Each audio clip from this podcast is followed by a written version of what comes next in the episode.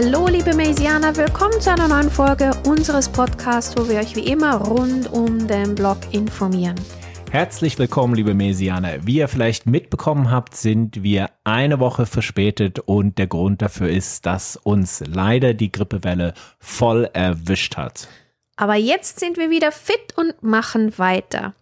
Wir haben schon Februar und darum ist es höchste Zeit, den Jahresausblick für 2024 zu geben. Im 2024 erwarten uns eine Menge Krypto-Highlights. Aber bevor wir auf die Krypto-Trends und Krypto-Highlights zu sprechen kommen, ab zu dir in den Newsroom, Seba.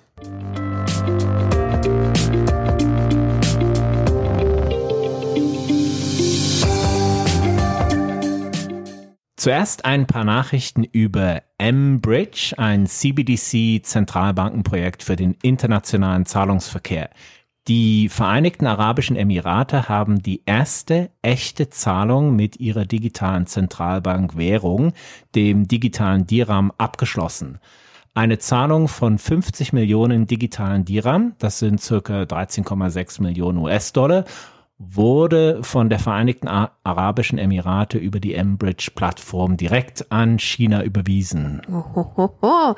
Die CBDC-Vorzeigeprojekte machen große Fortschritte. In der Tat. Die nächsten Nachrichten stehen im Zusammenhang mit Grayscale. Der Grayscale Bitcoin Trust war bis zum 11.01 die fast einzige Möglichkeit an der Wall Street indirekt in Bitcoin zu investieren. Jetzt gibt es eine Reihe ETFs von diversen Anbietern und Grayscale hat ganz klar den Weg auch dafür geebnet und den Kampf gegen die SEC angeführt. Das muss man einfach auch mal sagen. Mm. Nach der Umwandlung in einen ETF hat der Grayscale Fonds in den letzten Wochen aber massive Abflüsse verzeichnet, was in der Folge auch zu einem Abverkauf der Bitcoin-Bestände des Fonds geführt hat.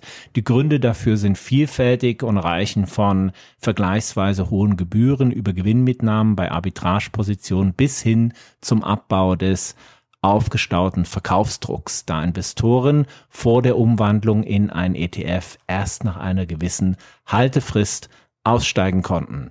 Bis zum 31. Januar wurden aus dem Grayscale Bitcoin Trust in Summe 132.195 Einheiten verkauft, wodurch dessen Bitcoin-Bestand in gut drei Wochen um mehr als ein Fünftel gesunken ist. Oha. Der Grayscale Bitcoin Trust wurde bereits 2013 aufgesetzt und im September hielt der Grayscale Bitcoin Trust rund 3,2 Prozent der gesamten sich im Umlauf befindlichen Bitcoin-Bestände. Wow, das ist ziemlich viel, finde ich. Das ist viel. Der Grayscale Bitcoin Trust ist immer noch der größte Bitcoin-Fonds, aber Grayscale hat seit dem letzten Monat Konkurrenz bekommen. Mal sehen, wie sich die Bestände noch verschieben werden und ob sich die Abflüsse in den nächsten Wochen stabilisieren werden. Und dann kommen wir auch schon zur letzten News für heute. Die Europäische Wertpapier- und Marktaufsichtsbehörde ESMA schlägt strengere Regeln für die Regulierung und Überwachung von Nicht-EU-Kryptobörsen in der EU vor.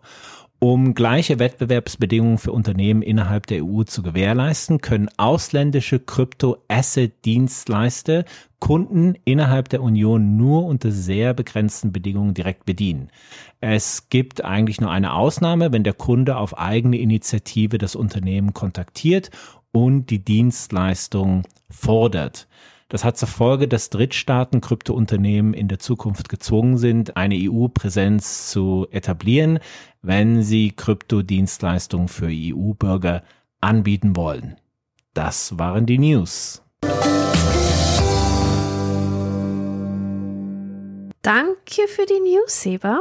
Und jetzt kommen wir zum 2024 Jahresausblick.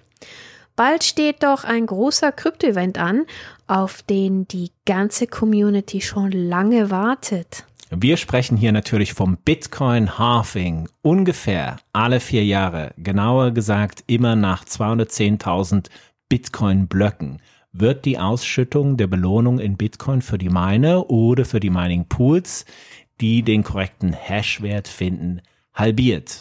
Damit wird die Entstehung neuer Bitcoins verlangsamt. Derzeit erhält man für jeden neuen Block noch 6,25 Bitcoin und bald wird man nur noch 3,125 Bitcoin erhalten. Aber wann genau wird das sein? Nach der derzeitigen Berechnung wird die nächste Halbierung am 19. April stattfinden. Das Datum kann sich natürlich noch leicht verschieben. Je näher wir dem 840.000. Block kommen, desto präziser lässt sich dieses Datum und sogar die genaue Uhrzeit berechnen. Ich bin eigentlich schon total aufgeregt. Ich ja. freue mich echt auf dieses mhm. Bitcoin-Halving. Wo sind denn deine Bitcoin-Socken und so? Ich meine. Die ziehe ich dann am 19. April an, Aha. wenn es denn der 19. April sein wird. Und für die Maysianer, die das genau beobachten wollen, kann man das natürlich googeln. Es gibt diverse Webseiten, die den Event genau tracken. Aber Seba, was kann man dann erwarten? Historisch betrachtet hat die Halbierung der Blockbelohnung üblicherweise einen Bullenmarkt ausgelöst. Viele bekannte Analysten und Persönlichkeiten der Branche erwarten starke Gewinne, sogar über die 100.000 US-Dollar-Marke hinaus. Hoi, hoi, hoi. Wir haben hier mehrere Faktoren, die zusammenspielen und für Bullenstimmung sorgen. Das ist zum einen das Bitcoin-Halving selbst. Dann sind es die neuen Bitcoin-ETFs in den USA, die es vor allen Dingen für institutionelle Anleger einfacher machen, in Bitcoin zu investieren. Dann sind es die fortgeschrittenen Funktionen der Bitcoin Blockchain, das Ordinals-Protokoll, das Bitcoin seit November zur beliebtesten Blockchain für NFTs macht. Die Nutzung des Bitcoin-Netzwerks stieg durch Inscriptions und BRC20-Token, die auf Ordinals basieren, stark an. Man muss hier aber auch sagen, dass es viele Bitcoin-Entwickler gibt, die eine Veränderung des Bitcoin-Codes wünschen um Ordinals vollständig zu entfernen. Keep it clean. Mhm. Bitcoin befindet sich hier an einem Scheideweg. Mhm. Nicht zuletzt beeinflussen auch Layer 2 Lösungen von Bitcoin die Nutzerzahlen. Stacks, Taro-Protokoll sind hier zu nennen und natürlich die Weiterentwicklung von Bitcoin Lightning als Zahlungsprotokoll. Das ist eben auch eine ganz spannende Entwicklung. Das klingt definitiv sehr positiv und vielversprechend. Abgesehen vom Bitcoin-Halving und die ganzen anderen News rund um Bitcoin, was erwartet uns sonst noch in 2024? Gibt es da wieder Meme-Coins, die wie Unkraut aus dem Boden sprießen? Die Meme-Coins, Tine, werden immer sprießen. Und dann werden sie auch wieder abstürzen. Ja. Aber man darf nicht vergessen, dass die Plattform X oder X. AKA X-Twitter. Genau für 2024 eine integrierte Zahlungsfunktion bieten möchte und hier immer wieder die Hundis Doge, Shiba Inu und Flocky ins Spiel gebracht werden. Ja, ein Hundetoken kommt selten allein. Ja, und zusätzlich will Mr. Musk auch noch ähm, X als Streaming-Plattform etablieren, weil er ja ein Megazocker ist und so. Anyways, tatsächlich hatte ich auch davon gelesen und es gibt immer wieder viele Spekulationen um ein Bezahlsystem auf X. Ich meine, die einzige Kryptowährung, die Tesla noch akzeptiert, ist Dodge. Also würde ich zumindest Dodge auch mal ganz fest bei jedweder Weiterentwicklung von X einplanen. Gut, Memecoins, ich hoffe aber, Memecoins sind nicht die einzigen 2024 Trends.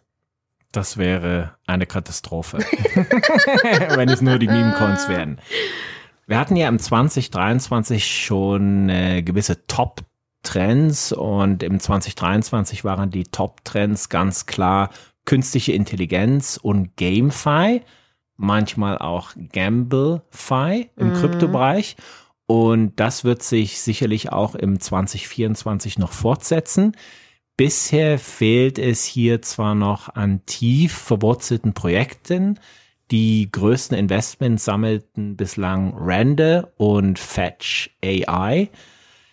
Die Branche scheint immer noch auf ein verheißungsvolles Projekt zu warten, das eine KI entwickelt, die gleichzeitig auf Krypto basiert. Neue Kryptotrends im 2024 sind Narrative wie Liquid Restaking Tokens, Liquid Staking Derivatives und modulare Blockchain. Ähm, das klingt jetzt alles irgendwie super fancy, Seba. Fangen wir mal bei Liquid Restaking Tokens an. Was ist das?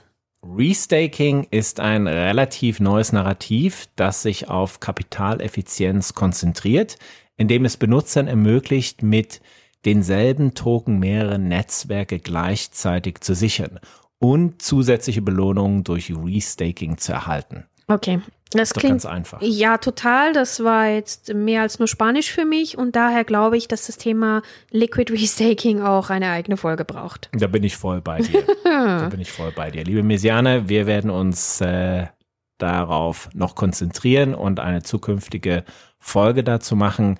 Genauso wie für das Thema Liquid Staking Derivative, kurz LSD.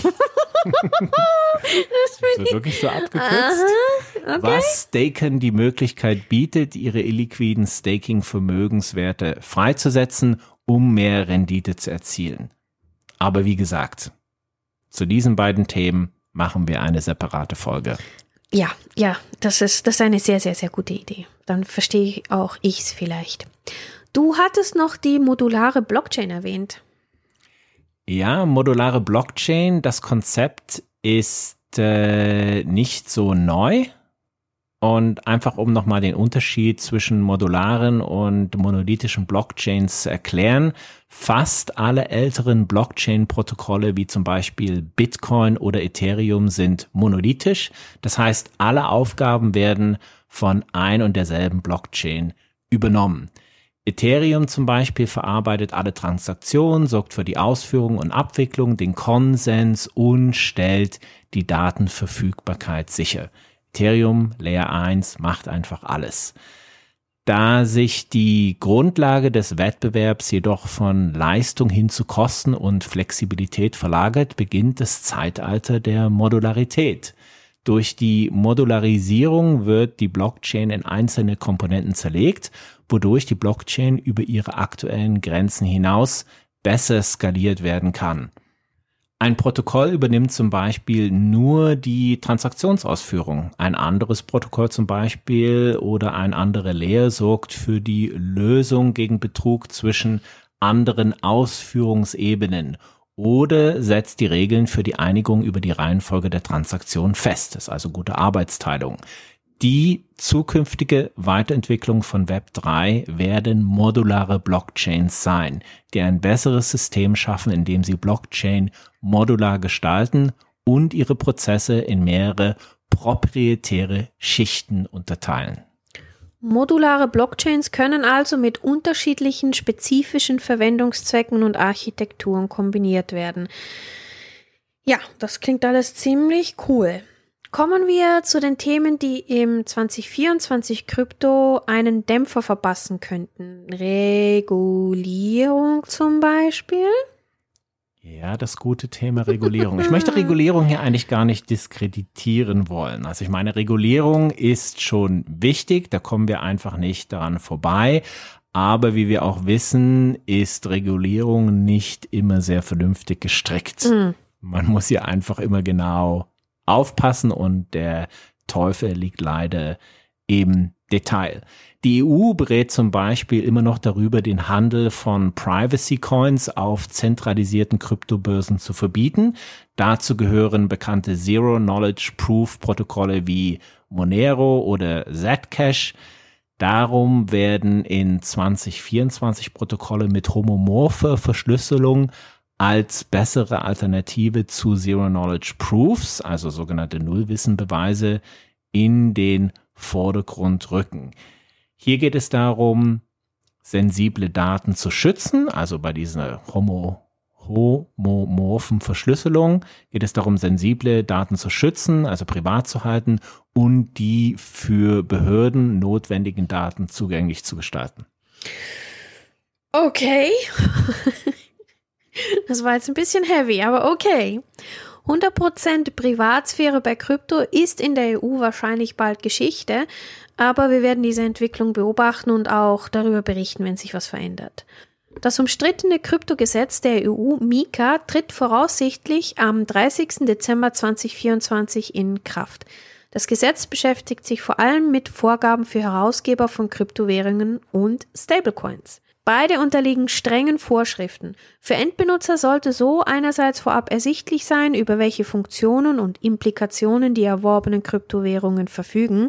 Andererseits will die EU die zunehmende Popularisierung des US-Dollars verhindern, der in der Kryptowelt in Form von Stablecoins eine deutlich größere Rolle spielt als der Euro. Mika in der EU kommt auf alle Fälle 2024 und parallel zu Mika passte die EU bereits die Geldtransferverordnung, kurz auch TFR, an und berücksichtigt nun auch Kryptowährungen. Durch die Anpassung verpflichtet man Kryptodienstleister dazu, Daten über die Empfänger einer Transaktion zu sammeln, um die Identifizierung von Personen hinter Blockchain-Adressen zu erleichtern. Hm, Namen und Anschriften sollen jetzt gespeichert werden. Hm. Es ist eben nicht mehr so anonym. Vorher gab es noch eine Grenze von 1000 Euro, wo dann die Daten ermittelt werden mussten. Bald müssen kundenidentifizierende Daten für jede Kryptotransaktion erhoben werden. Oh, streng, strenger am aller, aller, aller, aller strengsten. So setzt sich der Trend der Regulierung von Kryptowerten fort. Die fortschreitende Regulierung könnte auch noch durch zusätzliche Dramen in der Kryptowelt beeinflusst werden. Ich hoffe natürlich, dass es dieses Jahr ruhig bleibt. Ich schaue dich an, Binance. Schön stabil bleiben, schön stabil bleiben.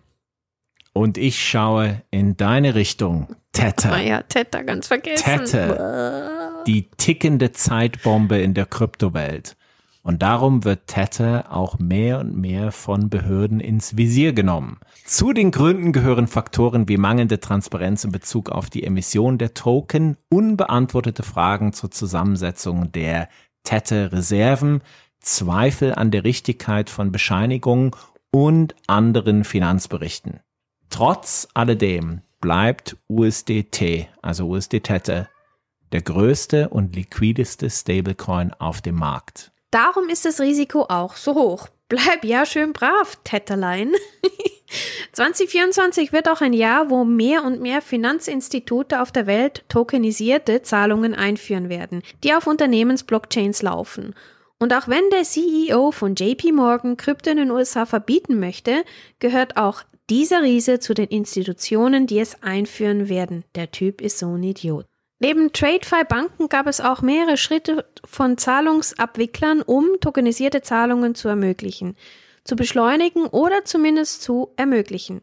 Zu den Bemühungen gehört der weitere Ausbau von Kryptoprodukten und Dienstleistungen bei PayPal, PIPL, das nicht nur in den USA ein bekannter Name ist, sondern auch auf eine lange Erfolgsgeschichte zurückblickt, die bis ins Jahr 2014 im Kryptosektor zurückreicht.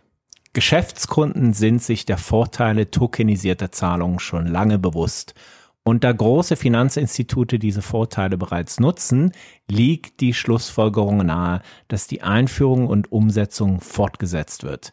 Wir haben 2024 und blicken auf viele spannende Entwicklungen im Kryptobereich. Die Kryptoreise geht munter weiter. Generell kann man sagen, Wer sich zum aktuellen Zeitpunkt im Kryptomarkt engagiert, darf optimistisch auf das Jahr 2024 blicken. Lassen wir uns positiv überraschen und mit diesen optimistischen Worten beenden wir unsere heutige Folge. Tschüss.